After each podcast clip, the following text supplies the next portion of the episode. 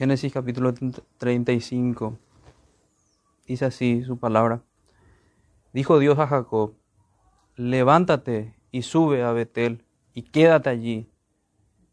Y haz allí un altar al Dios que te apareció cuando huías de tu hermano Esaú. Entonces Jacob dijo a su familia y a todos los que con él estaban, quitad los dioses ajenos que hay entre vosotros y limpiaos y mudad vuestros vestidos y levantémonos y subamos a Betel y haré allí altar al Dios que me respondió en el día de mi angustia y ha estado conmigo en el camino que he andado.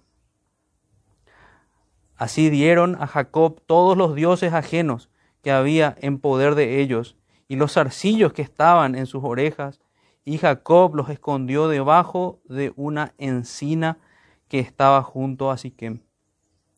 Y salieron, y el terror de Dios estuvo sobre las ciudades que habían en sus alrededores, y no persiguieron a los hijos de Jacob. Y llegó Jacob a Luz, que está en tierra de Canaán, esta es Betel, él y todo el pueblo que con él estaba. Y edificó allí un altar y llamó el lugar El Betel, porque allí le había aparecido Dios cuando huía huía de su hermano. Entonces murió Débora, ama de Rebeca, y fue sepultada al pie de Betel, debajo de una encina, la cual fue llamada Alom Bakut. Apareció otra vez a Jacob cuando había vuelto de Padán Aram y le bendijo.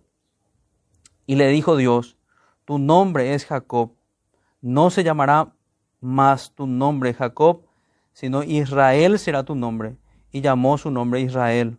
También le dijo Dios, yo soy el Dios omnipotente, crece y multiplícate. Una nación y conjunto de naciones procederán de ti, y reyes saldrán de tus lomos. La tierra que he dado a Abraham y a Isaac, la daré a ti y a tu descendencia después de ti daré la tierra. Y se fue de él Dios del lugar en donde había hablado con él. Y Jacob erigió una señal en el lugar donde había hablado con él, una señal de piedra, y derramó sobre ella libación y echó sobre ella aceite. Y llamó Jacob el nombre de aquel lugar donde Dios había hablado con él, Betel. Amén. Dios bendiga su palabra, hermanos. Tenemos un lindo pasaje para, para reflexionar. Nuestro título, guiando un poco o buscando hacerlo, por lo menos siempre para eso están los títulos. Nuestro título en esta mañana es Israel cumple tus votos y quita tus ídolos. Repito, Israel cumple tus votos y quita tus ídolos. Así se habló el Señor a Israel, entiéndase a Jacob, pero así también llama el Señor a su pueblo, a su Israel espiritual, a sus escogidos. Así llamó también a la, a la casa, a la casa de Jacob. Como en esta mañana hablaba con, con los hermanos, que tendremos algo bastante similar a lo que escuchamos porque vamos a hablar también sobre el tema de abandonar a los ídolos, como en, en el título. Y quiero leer uno de los versículos que leíamos esta mañana, que es Efesios 4:31. Quítense de vosotros toda amargura, enojo, ira, gritería, maledicencia y toda malicia. En otro texto de las Escrituras nos dice que estas cosas también son idolatría. Todo pecado que se levanta en el corazón es idolatría, finalmente, porque lo que hacemos es, en lugar de servir al Dios vivo y verdadero, servimos al vientre, no servimos a nosotros mismos. En lugar de que nuestros cuerpos se rindan a Dios como un sacrificio vivo, santo y agradable a Dios, se rinden a los pecados y sirven al pecado. Por tanto, cuando hablamos de ídolos y queremos aplicarlo a, nosotros a lo largo de este sermón, podemos hacerlo así. Sabemos que nosotros no nos postramos delante de muñecos. Sabemos que sí hay gente que lo hace y que debemos llamar a, esas personas que se arrepienten, que se arrepientan, perdón. Sabemos que muchos de nosotros nos hemos arrepentido de eso, de dar culto a los muñecos, porque muchos salimos del catolicismo romano. pero estamos llamados a mortificar todo pecado y a matar todo ídolo. Les leo otro texto que está en Gálatas 5, 19 al 21. Dice, y manifiestas son las obras de la carne, que son, y nosotros podríamos leer esto a la luz de nuestro tema, manifiestos son estos ídolos también, que son adulterio, fornicación, inmundicia, lascivia, idolatría propiamente, hechicerías, enemistades, pleitos, celos, iras, contiendas, disensiones, herejías, envidias, homicidios, borracheras, orgías y cosas semejantes a estas, acerca de las cuales os amonesto, como ya lo he dicho antes, que los que practican tales cosas no heredarán el reino de Dios. Entonces, tenemos una vista un poco más amplia de cuáles son esos ídolos por derribar en nuestras aplicaciones. Escuchábamos y, no puedo dejar de, pensar en ciertas conexiones que veíamos e, esta mañana. Lo terrible que es un ídolo, lo terrible que es ser un idólatra. Que un idólatra no puede tener comunión con Dios. Pero hoy nos va a tocar reflexionar que en cierta medida el ídolo abominable está sentado aquí entre nosotros. Porque somos cada uno de nosotros ese peor, el peor de esos ídolos con el que tenemos que luchar y debemos derribar. Recuerdo hace un tiempo escuchaba a un hermano hablando de esto y decía él que haciendo una examinación de quién realmente se sentaba en el trono de su corazón, tuvo que darse cuenta que aquel desgraciado que estaba en ese lugar era él mismo.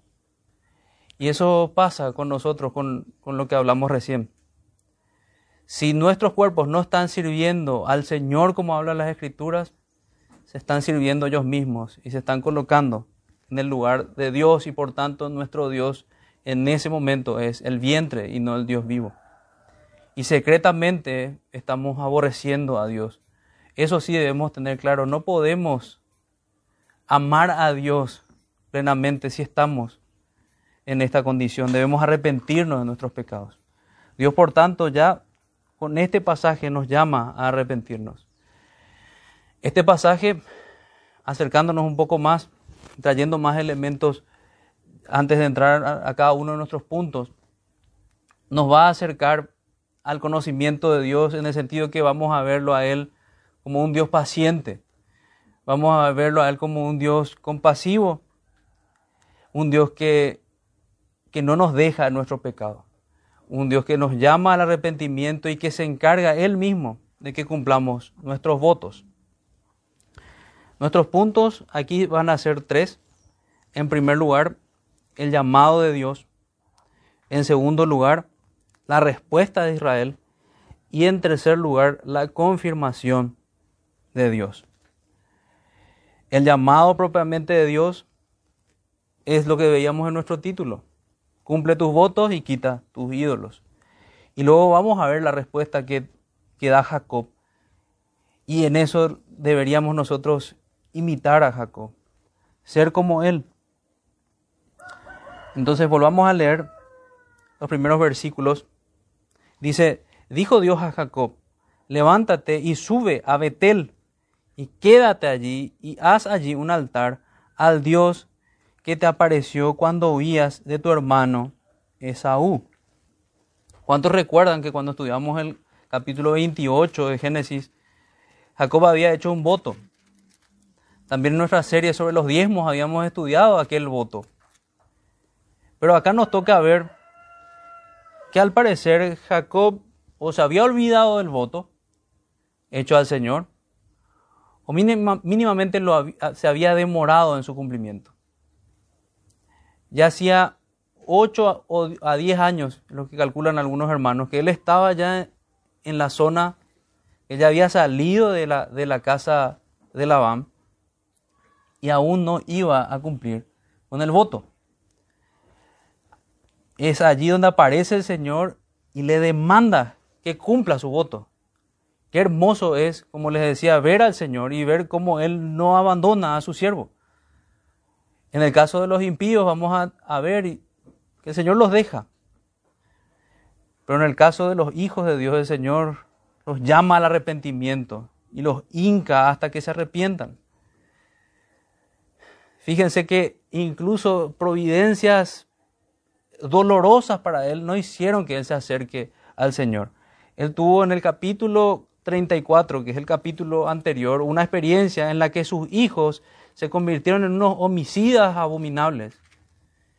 Y aún así él no había recordado que debía cumplir el voto del Señor.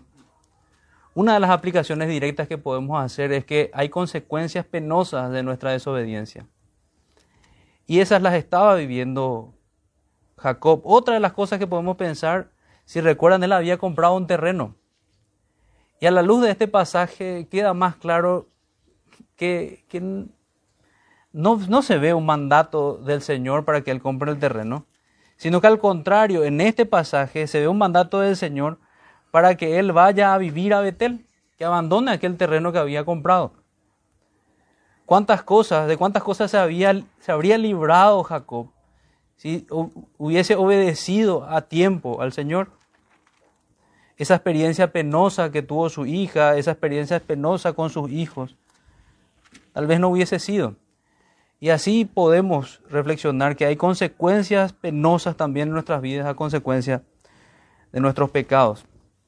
Nuestra confesión nos habla también de los votos. Quería hacer simplemente una aclaración aquí.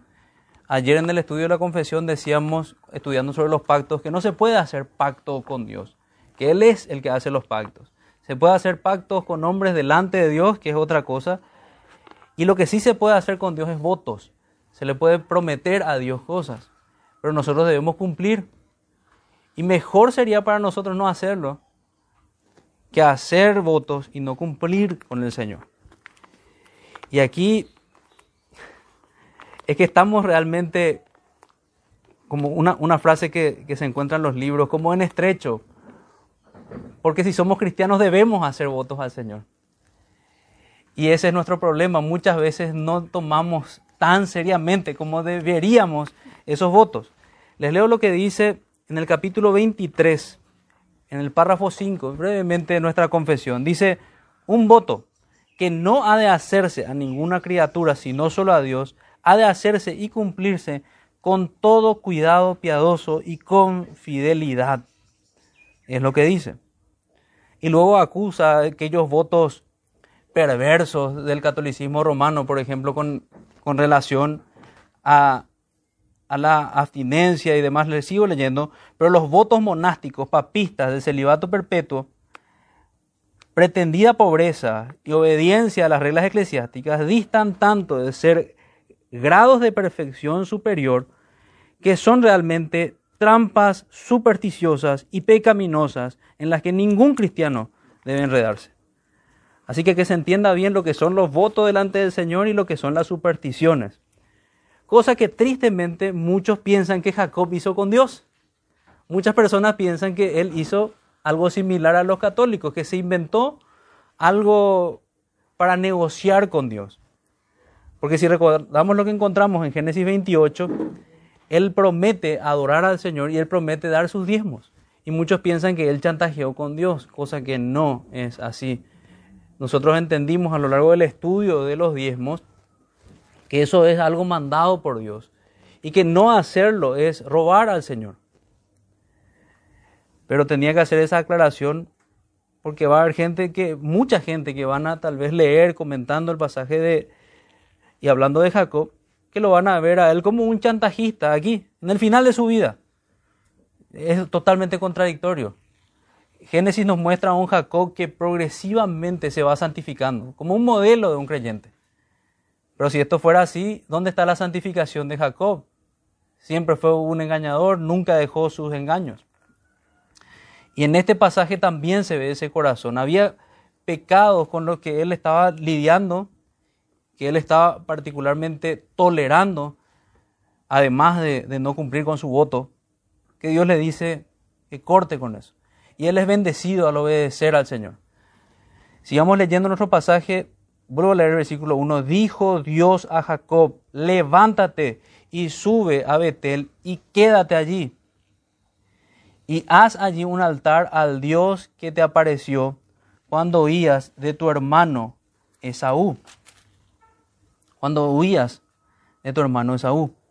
Entonces Jacob dijo Entonces Jacob dijo a su familia y a todos los que con él estaban, quitad los dioses ajenos que hay entre vosotros y limpiaos y mudad vuestros vestidos. Y levantémonos y subamos a Betel y haré allí altar al Dios que me respondió. Leo un, comentario al respecto de esta primera parte que vemos Dice así, Jacob ordenó a su casa que se, prepara, que se prepare para esta solemne, esta solemnidad, no solo por el viaje y traslado, sino por los servicios religiosos que se iban a realizar. Eso era muy importante. Nota 1. Antes de las ordenanzas solemnes debe haber una preparación solemne. Lavaos, purificaos, y luego venid y razonemos juntos, dice Isaías 1, 16 al 18.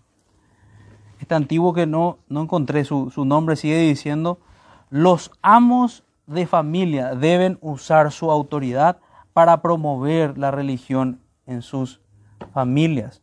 No solo nosotros, sino también nuestras casas. Debemos servir al Señor, Josué 24:15. Observa los mandamientos que da a su casa, como Abraham en Génesis 18 y 19. Quitad a los dioses extraños, dioses extraños en la familia de Jacob, dice, dice este comentarista.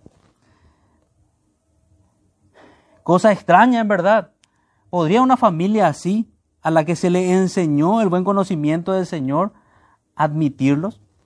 ¿Podría tal maestro, a quien Dios se había aparecido dos veces y más a menudo, confabularse con ellos? Sin duda esta era su enfermedad. Tenga en cuenta que aquellos que son buenos en sí mismos no siempre pueden tener a los que los rodean tan buenos como deberían ser.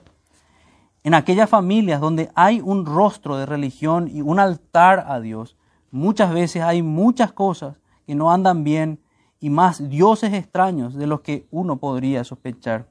En la familia de Jacob, Raquel tenía sus terafines.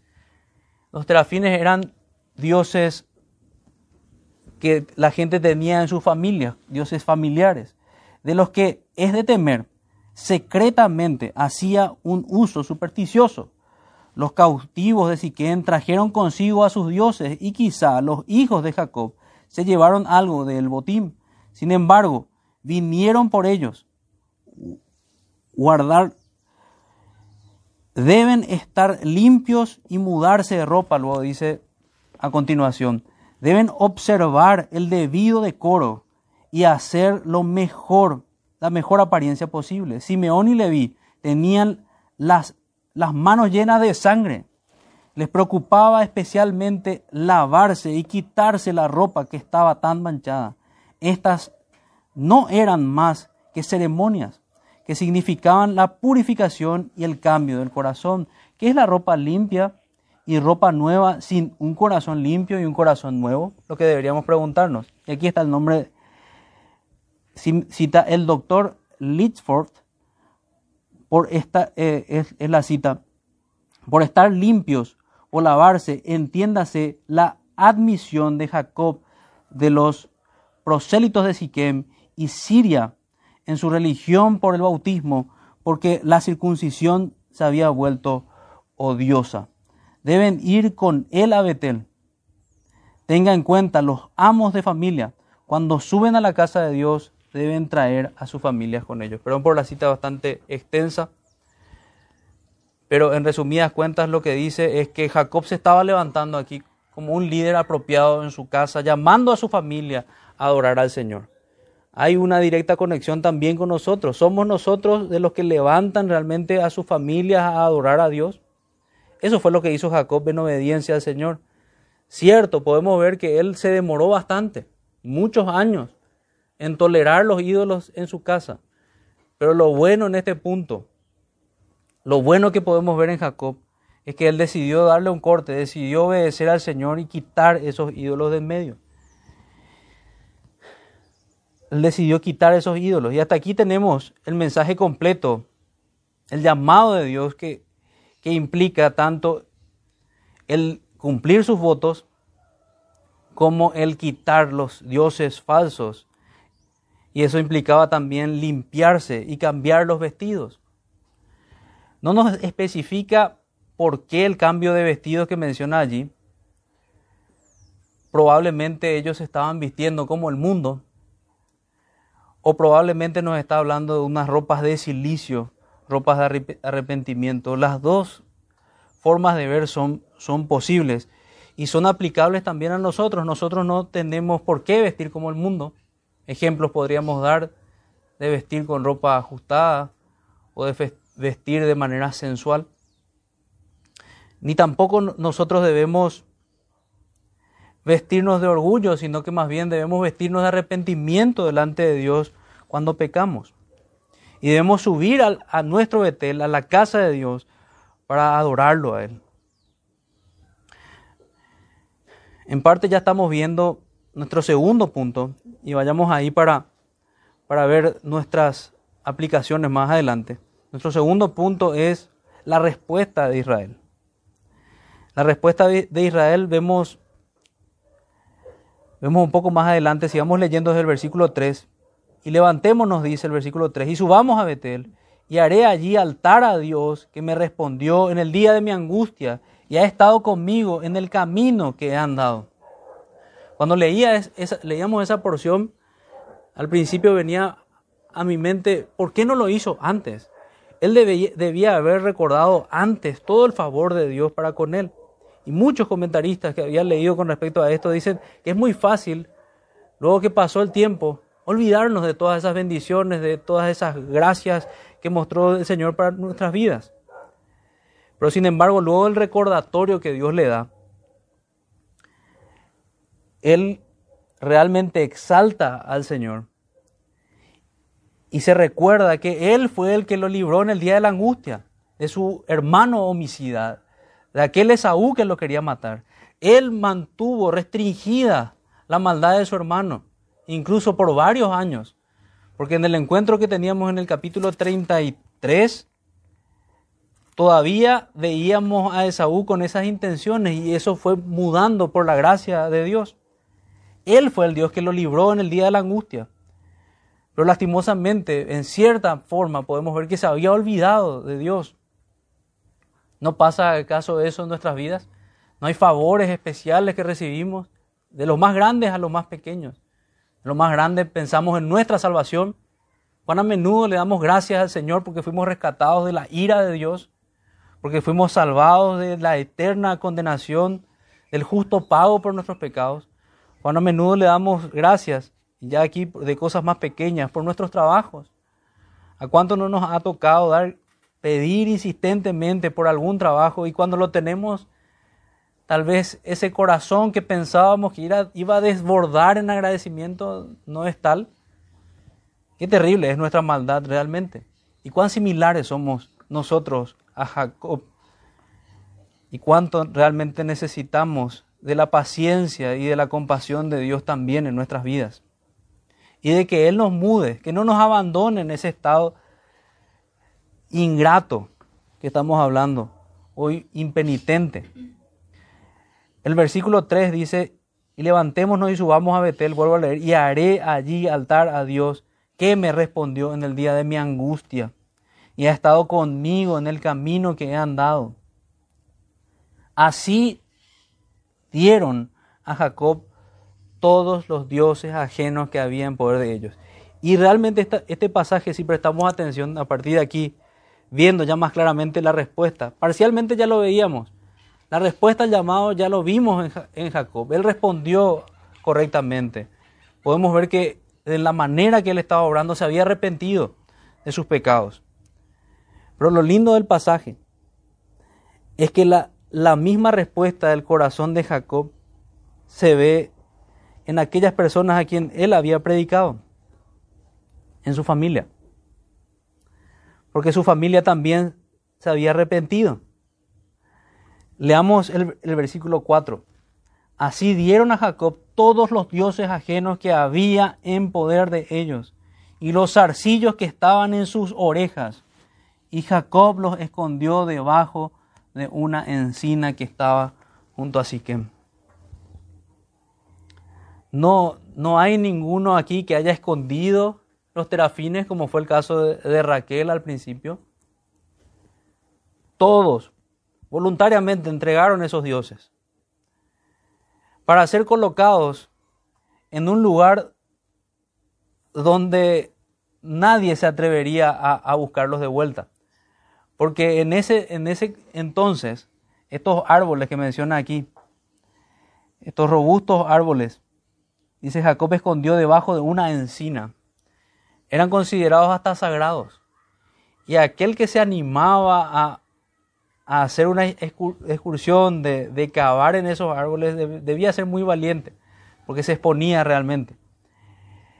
Entonces, es, esa es la imagen que tenemos. Jacob asegurándose de que nunca más es eso lo que está buscando. Nadie vuelva a buscar aquellos ídolos. Era algo similar como hacer los pedazos y, y polvo, como leíamos a la mañana. En este caso, colocarlo en un lugar prácticamente inaccesible. Y dieron todos sus ídolos ajenos que había en el poder de ellos. Tal vez algunos muy probablemente los que Jacob había tolerado de Raquel. Y otros probablemente que habían tomado de Siquem. Tal vez lo de los zarcillos, que son, que son como aretes que estaban en sus orejas. Se quitaron todas estas cuestiones, todos estos amuletos, todas estas cuestiones relacionadas probablemente con, con hechicería, con magia con dioses paganos. Se despojaron de todas estas cosas. Y así también nosotros debemos despojarnos de toda similitud con el mundo. Hay gente que insiste en que piercings, tatuajes y cosas por el estilo son apropiadas para cristianos. De ninguna manera, esos son, esas son asociaciones con el mundo. Y, y si alguno ha incurrido en esto, tiene que arrepentirse. Tal vez lo de un tatuaje es irreversible o muy costoso pero sí puede haber arrepentimiento. Pero son asociaciones con este mundo, no con el Señor. Tristemente tenemos cristianos, cristianos entre comillas, mundanalizados, que aprueban todas estas prácticas y toda similitud con el mundo, al punto que no se nota ya la diferencia entre un cristiano y el mundo. Cierto, estas son cuestiones externas. Lo más importante es lo del corazón. Pero si externamente nos mostramos amigos del mundo, ¿Qué piensan que habrá en el corazón? ¿Cómo se imaginan que será la situación en el corazón? Así como de la abundancia del corazón habla la boca, también se debe exteriorizar nuestra piedad en nuestros hechos. Otra aplicación que podemos ver aquí, ya entendiendo un poco mejor una de las cosas que, que mencionábamos que solemos mencionar al hablar de, la dificultad al, predicar pasajes históricos como estos, es que Dios nos muestra la historia y, y nos deja a nosotros interpretar a la luz de, de, la escritura las sentencias que Él da hacia una cosa u otra. En este caso podemos ver que aquella inclinación de los ojos de Jacob para escoger a Rebeca lo llevó a un camino errado. Lo mismo podría pasar con aquellos que están en esa situación de escoger esposo o esposa. Y va a ser terrible, porque van a acarrear, así como, como Jacob, consecuencias para sus, para sus hijos, para sus familias. Es mejor tener, decía un comentarista, tener el corazón roto antes que romper con las leyes de Dios antes que nosotros ser destrozados en las manos de Dios por nuestra impenitencia y por nuestros pecados. Pero vemos que el caso de esta familia fue un avivamiento, gente que se arrepintió. Otra palabra mal utilizada hoy día es avivamiento. Hay gente que quiere hablar del disparate que ocurrió en la calle Azusa como avivamiento. Eso no es el avivamiento bíblico, gente hablando en en lenguas diabólicas, eso no es. El avivamiento bíblico se da con el llamado al arrepentimiento. El arrepentimiento bíblico se da con gente arrepentida que tiembla delante de Dios, que dice, yo temo a Dios. Y lo podemos encontrar en varios pasajes de la Escritura. Lo podemos encontrar con el rey Asa en Segunda de Crónicas, Segundo de Crónicas 15, del 1 al 15. Lo podemos encontrar con el rey Joás en Segundo de Crónicas 11 y al 12 y Segundo de Crónicas 23 al 24. Lo podemos encontrar con el rey Ezequías en Segundo de Crónicas 18, 4 al 7 y Segundo de Crónicas 29 al 31. Este avivamiento lo podemos encontrar también con Josías en segundo de Reyes 22 al 23 y segundo de Crónicas 34 al 35. Lo podemos encontrar también por Jonás en esta ciudad de Nínive en el capítulo 3 de su libro, de su profecía. Lo podemos encontrar con Zorobabel en Esdras 5 al 6 y lo podemos encontrar con Nemías del 8 al 9. Lo podemos encontrar con el apóstol Pedro cuando se convertía en miles cuando decían que sus corazones fueron atravesados por la palabra de Dios y se compungían porque ellos veían que eran culpables delante de Dios.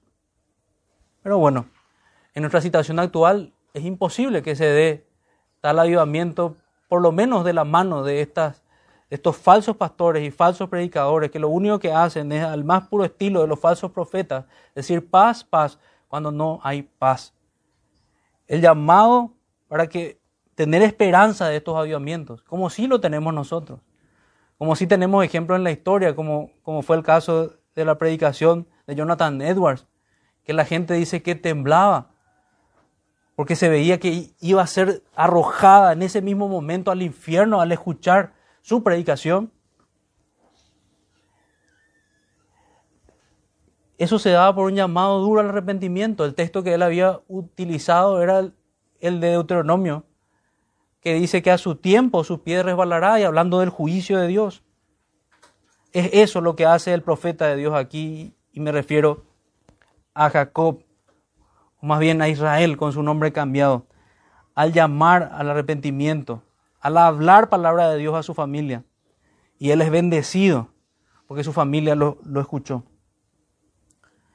Y no tenemos que desanimarnos tampoco, porque puede ser el caso que vivamos la experiencia de Jacob, pero puede ser el caso que vivamos la experiencia de Noé, que solamente unos pocos se arrepintieron, que solamente unos pocos escucharon.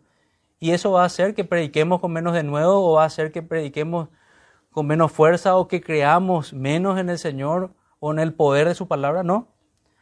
La misma palabra sigue siendo poderosa para convertir el alma y el corazón. La misma ley que hoy es despreciada por, por los círculos evangélicos y que nosotros en realidad decimos que vuelvan a aquel amor a la ley, que lo tuvieron nuestros padres en la fe, que tuvieron nuestros hermanos bautistas en el pasado.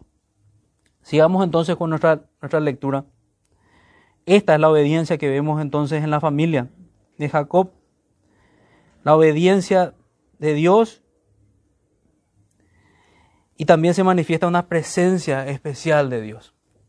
Porque era muy razonable que todo el pueblo de aquel entorno en el que ellos estaban se levante contra ellos y los haga desaparecer por la maldad con la que habían con la que se habían comportado con la gente de Siquem. Pero Dios había hecho que eso no sea posible, porque dice el versículo 5, y salieron y el terror de Dios estuvo sobre las ciudades que había en los alrededores, y no persiguieron a los hijos de Jacob ¿Por qué no persiguieron a los hijos de Jacob? Porque Dios puso el terror, dice. Un terror de, tocar a los hijos de Dios. Un terror de cometer pecado contra Dios.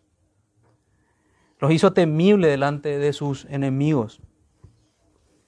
dice el versículo 6, y llegó Jacob a luz, que en otro lugar nos dice que significa almendro, que habían árboles que está en la tierra de Canaán, que es Betel, él y todo el pueblo que con él estaba. Él y todo el pueblo que con él estaba. Entonces todos juntos fueron a adorar al Señor.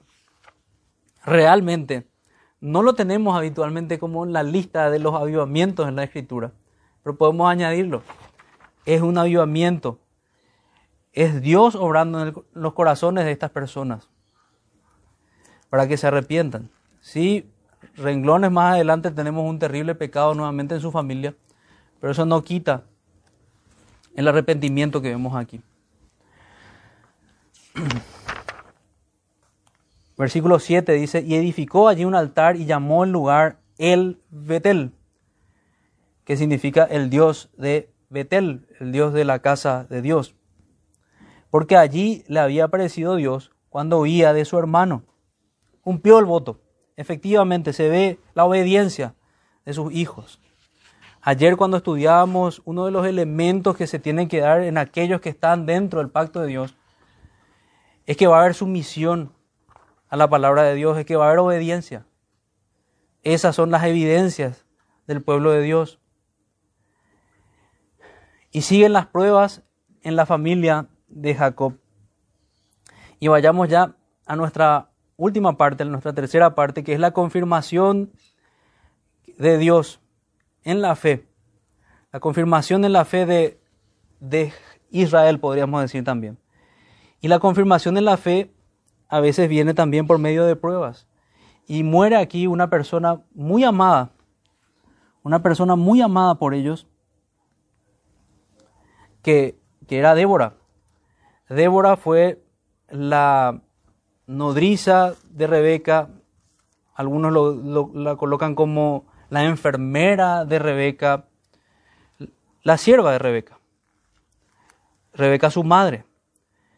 El texto no nos dice cómo llegó a estar en su, familia, probablemente al, fallecer Rebeca, ella, Débora terminó en la, en la casa de, de Jacob, en la casa de Israel.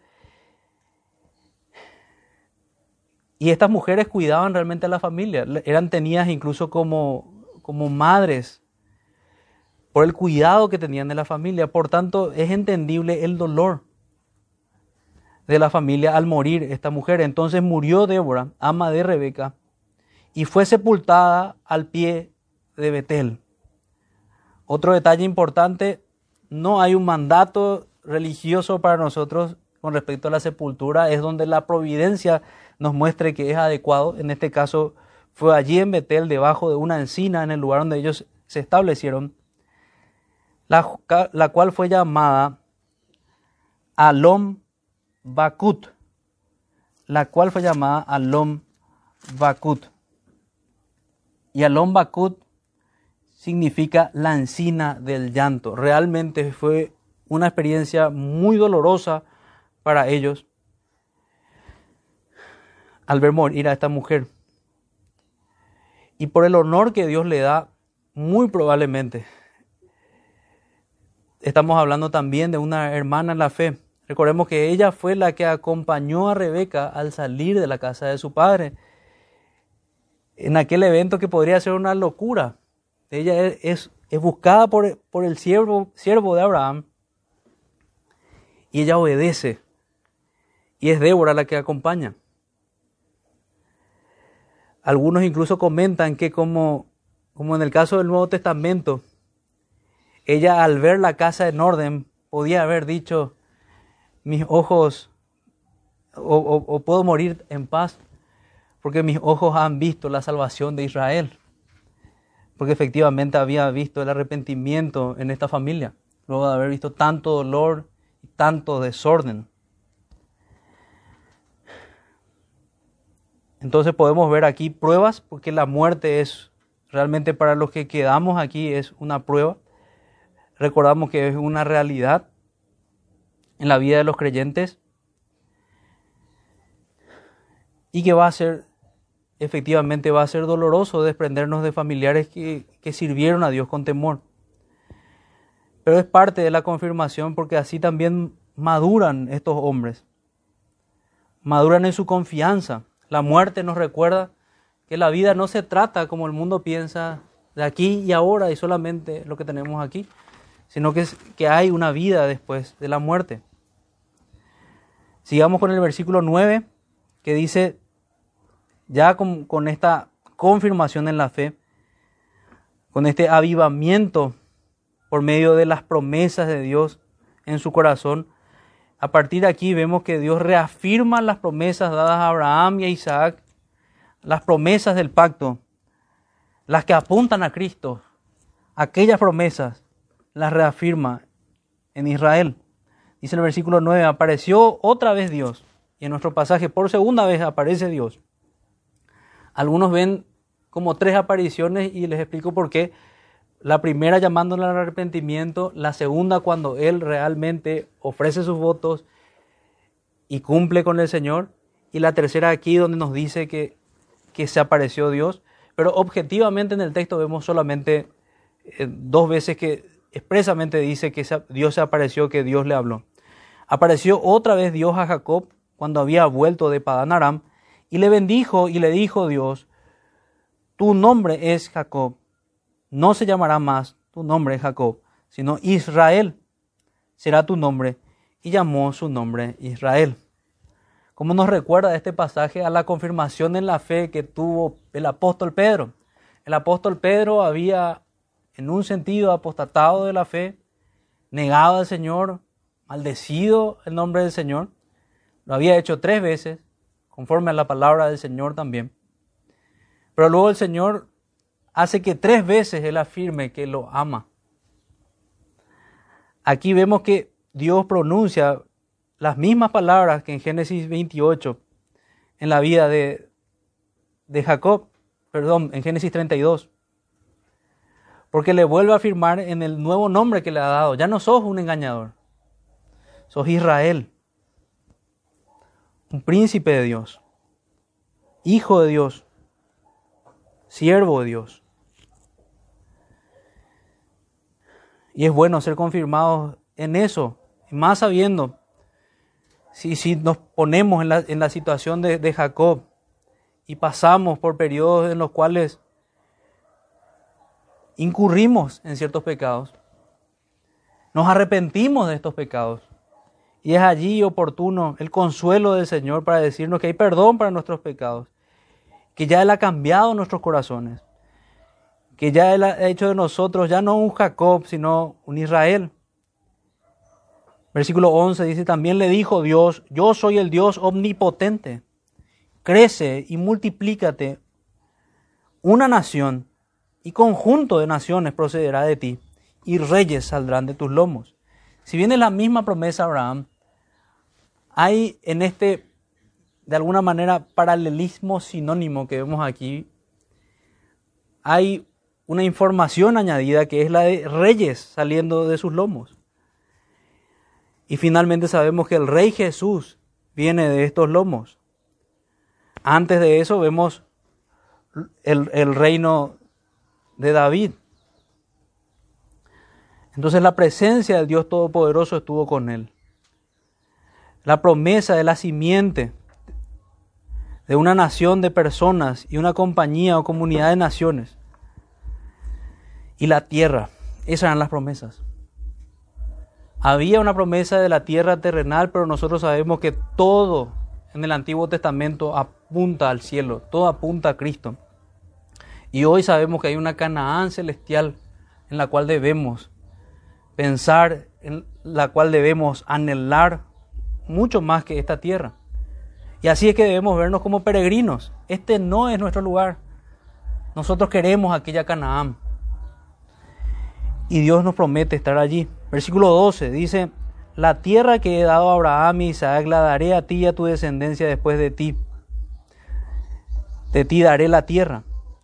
Y se fue de él Dios del lugar en donde había hablado con él. Y Jacob erigió una señal en el lugar donde había hablado con él, una señal de piedra, y derramó sobre ella libación y echó sobre ella aceite, y llamó Jacob el nombre de aquel lugar donde Dios había hablado con él, Betel. Y eso es lo que debemos hacer nosotros. Llamar las cosas como Dios las llama el mismo nombre, Betel. ¿Qué vemos en esta porción final? Vemos que esa comunión permaneció en la vida de Jacob. Él volvió a adorar al Señor. Desde el versículo 13 vemos eso. Fue, Dios había ido de ese, de ese encuentro que había tenido con él, pero Jacob erige una señal, un recordatorio. Recuerden que él había sido un creyente olvidadizo. Qué oportuno es realmente levantar recordatorios para nosotros. ¿Cuál piensan que es el mejor recordatorio que podemos tener nosotros en nuestras familias? Bueno, uno de ellos sería nuestro, nuestro devocional diario y otro, sin duda, el culto familiar. Terrible juicio es para nuestras familias no adorar al Señor. Hay de las familias en las cuales tu nombre no, no es invocado, dice su palabra. Hay de aquellas familias. ¿Qué fue lo que hizo Jacob en estos últimos versículos?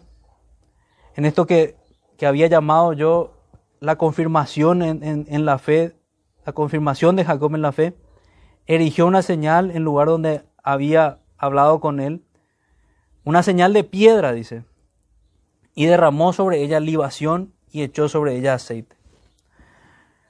Nosotros encontramos que esas, esas libaciones, tanto en, en Éxodo 29, 40 y en Levítico 23, 13, consistían en dos cosas. Consistían por un lado en...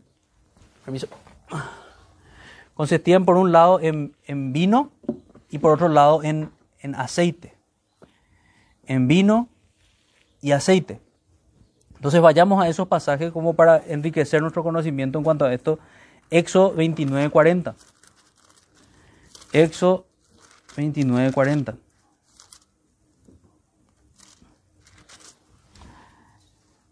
Dice así, además, con cada cordero, una décima parte de una efa de flor de harina, amasada con la cuarta parte de un hin de aceite de olivas machacadas, y para la libación la cuarta parte de un hin de vino, de un hin de vino. El otro pasaje es Levítico 23, 13. Levítico 23, 13.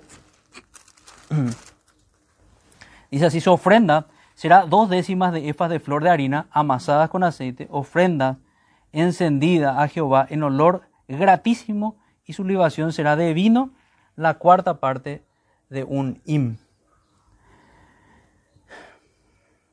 Una sorpresa al estudiar el origen de, de esta palabra es que es la palabra yajim, en hebreo es, eso refiere a vino fermentado.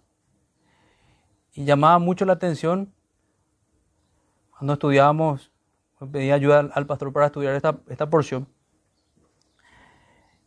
porque veíamos que era vino fermentado y, y, nuestra, nuestra mente se inclina a pensar que en la adoración no se van a usar esos elementos. Nuestra adoración actual sabemos que es el vino nuevo, no es un vino fermentado. Pero si vemos en conexión con otros pasajes de las Escrituras, ¿a qué nos recuerda el vino fermentado? Nos recuerda a la ira de Dios. Y lo que podemos ver con estas imágenes, que ese vino fermentado caía sobre este cordero. La ira de Dios cae sobre este cordero para no caer sobre sus hijos. Este es el primer lugar en las escrituras donde aparece esta libación pero es muy esclarecedor para nosotros que tenemos la revelación completa de la palabra.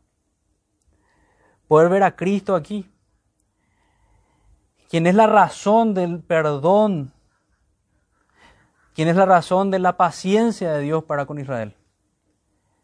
La ira de Dios cayó sobre el Cordero de Dios que quita el pecado del mundo para no caer sobre nosotros. Él fue hecho por nosotros maldición, como habla en Gálatas. Y por Él nosotros podemos ser salvados. Por eso es que en Juan 3:36 dice, el que cree en el Hijo tiene vida eterna. Tiene vida eterna porque la ira ya la llevó el Cordero. Pero el que rehúsa creer en el Hijo no verá la vida, sino que la ira de Dios está sobre él. Porque no ha recibido al único sustituto que puede llevar ese castigo merecido, que es la ira de Dios en el infierno. Eso es lo que hizo el Señor por nosotros. Y es eso lo que representa Él, o lo que representó todo el pueblo de Dios con su adoración y con cada uno de estos sacrificios propiciatorios. Pero nos toca reflexionar nada más en ese elemento de la libación, del derramamiento del vino sobre estos sacrificios. Del vino y el aceite que, que también nosotros podemos pensar que siempre apuntaba a la obra del Espíritu Santo. Siempre están juntas, la obra de justificación y la obra de santificación, y aquí también lo vemos. No están separadas. Aquellos que Dios ha salvado, Dios los ha santificado. Y lo que terminamos viendo en este pasaje, voy a resumirlo con algunas concordancias. Si se humillare mi pueblo, sobre el cual mi nombre es invocado, y oraren, buscaren mi rostro, y se convirtieren de sus malos caminos, entonces yo iré desde los cielos y perdonaré sus pecados y sanaré su tierra. Segundo de Crónicas 7:14.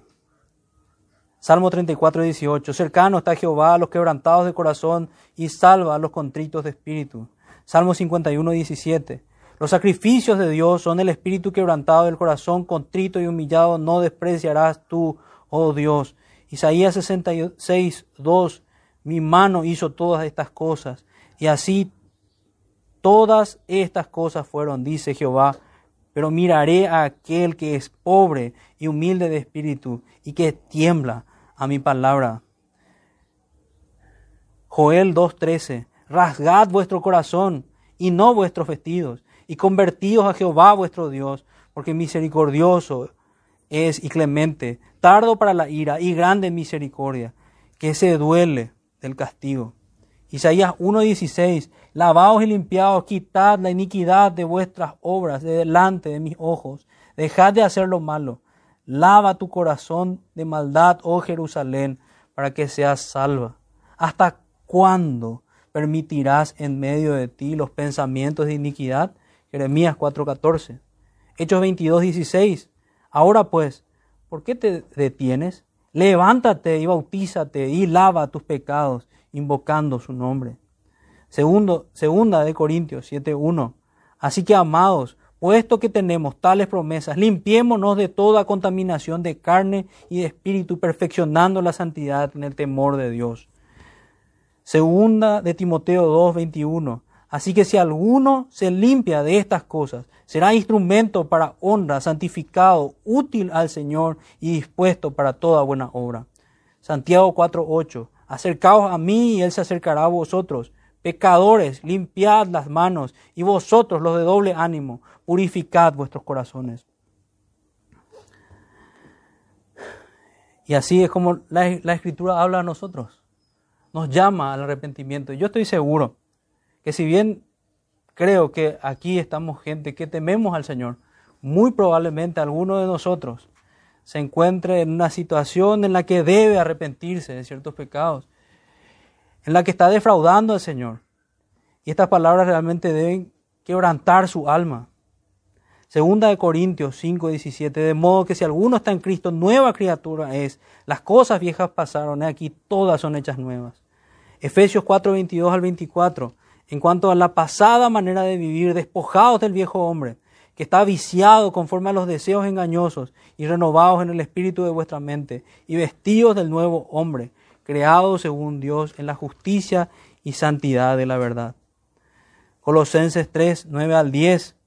No mintáis los unos a los otros, habiéndoos despojados del viejo hombre, con sus hechos, y revestidos del nuevo, el cual conforme la imagen del que lo creó, se va renovando hasta el conocimiento pleno. Ezequiel 18:31. Echad de vosotros todas vuestras transgresiones con que habéis pecado, y haceos un corazón nuevo y un espíritu nuevo. ¿Por qué moriréis, casa de Israel? Ezequiel 18:31. Joel 2:12. Por eso, pues ahora, dice Jehová, convertíos a mí con todo vuestro corazón, con ayuno y lloro y lamento. Segundo de Crónicas 7:14, ya habíamos leído. Isaías 55, 7. Deje el impío su camino y el hombre inico sus pensamientos, y vuélvase a Jehová, el cual tendrá misericordia, y el Dios nuestro, el cual será amplio en perdonar. Ezequiel 18, 21. Mas el impío si se apartare de todos sus pecados que hizo y guardare todos mis estatutos e hiciere según el derecho y la justicia, de cierto vivirá y no morirá. Mateo 3.2 diciendo, arrepentíos porque el reino de los cielos se ha acercado. Lucas 13.3 os digo no, antes si no os arrepentís, todos pereceréis igualmente. Hechos 2.38, Pedro les dijo, arrepentíos y bautícese cada uno de vosotros en el nombre de Jesucristo para perdón de los pecados y recibiréis el don del Espíritu Santo. Hechos 3.19, así que arrepentíos y convertíos para que sean borrados vuestros pecados, para que vengan de la presencia del Señor tiempos de refrigerio. Hechos 8.22, arrepiéntete pues de esta tu maldad y ruega a Dios si quizá te sea perdonado el pensamiento de tu corazón. Ese es el llamado que tenemos hoy por la boca del Señor para nosotros. El Señor nos ha dicho hoy, Israel, cumple tus votos y quita tus ídolos. Cada uno sabe cuáles son los ídolos con los que debe luchar, aquellos pecados que debe mortificar y debemos darle golpes todos los días. Ya no debemos permanecer en Siquem. Debemos vivir en Betel, en la casa de Dios. Oremos, hermanos, para, para finalizar este tiempo. Padre nuestro que estás en los cielos, te damos las gracias, Señor, por tu palabra. Te damos las gracias porque una vez más nos llamas al arrepentimiento. Y te pedimos perdón, Señor, por nuestros pecados. Cada uno sabe, cada uno de nosotros sabemos nuestras maldades, nuestras rebeliones. Y te pedimos una vez más hoy, Señor, que nos perdones, que nos limpies y que no tengas en cuenta aquellos pecados, que no tengas en cuenta la liviandad con la que hemos tomado los votos que hemos hecho delante de ti. Ayúdanos a levantarnos, Señor, a cumplir fielmente el voto de servicio que te hemos hecho alguna vez. Ayúdanos, Señor, a servirte con, con sinceridad, que todos nosotros recordemos cómo tú nos has salvado y todo lo que ya has hecho en nuestras vidas. Que no seamos ingratos, Señor, te rogamos, por favor, que ensanches nuestro corazón para amarte más. Oramos esto, Señor, en nombre de Jesús. Amén.